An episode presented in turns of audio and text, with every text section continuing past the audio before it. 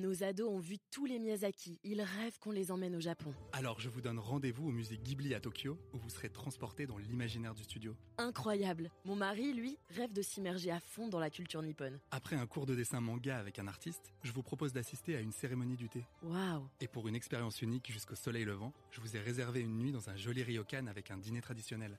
Je nous y vois déjà. Avec Marco Vasco, ne rêvez plus, vivez votre voyage l'esprit libre. Au rendez-vous sur marcovasco.fr pour imaginer votre prochain voyage sur mesure.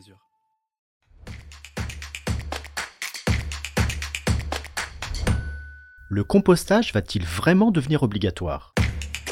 Vous écoutez un podcast imaginé par Le Particulier, le média de référence pour mieux connaître vos droits au quotidien. Aujourd'hui, nous répondons à la question de Virginie qui habite en appartement. Elle se demande si, comme elle l'a entendu, le compostage des déchets va vraiment devenir obligatoire pour tout le monde. Alors à vos droits? Prêt? Partez. Oui Virginie, vous avez bien entendu. À partir du 1er janvier 2024, il ne faudra plus jeter vos biodéchets dans la poubelle des ordures ménagères. Il faudra les trier pour qu'ils puissent être transformés en compost. Une obligation qui concerne les collectivités, les professionnels, mais aussi les particuliers. Mais au fait, qu'est-ce qu'un biodéchet?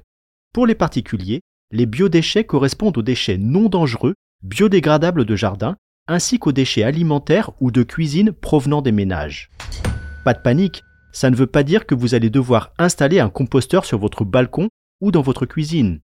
Les collectivités ont jusqu'au 31 décembre 2023 pour proposer et instaurer diverses solutions. Il peut s'agir de l'achat de composteurs individuels pour un usage domestique ou de compostage partagé avec l'installation de composteurs collectifs au pied des immeubles. Ce qui suppose la mise en place d'une collecte de ces biodéchets comme elle existe déjà pour le verre, le plastique ou le papier. Mais que se passe-t-il si vous refusez de trier vos biodéchets? Rien pour l'instant. On est plus dans l'incitation que dans la répression et aucune amende n'est prévue.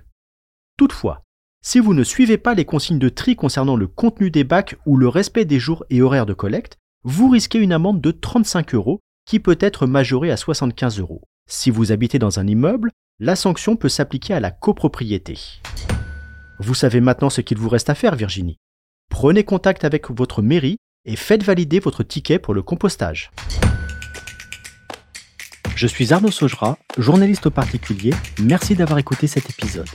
Si ce podcast vous intéresse, vous pouvez également retrouver toute l'actualité patrimoniale sur notre site leparticulier.lefigaro.fr.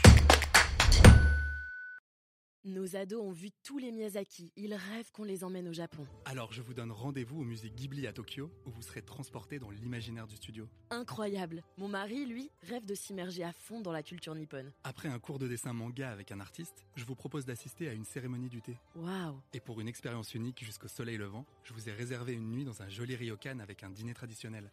Je nous y vois déjà. Avec Marco Vasco, ne rêvez plus, vivez votre voyage l'esprit libre. Au rendez-vous sur marcovasco.fr pour imaginer votre prochain voyage sur mesure.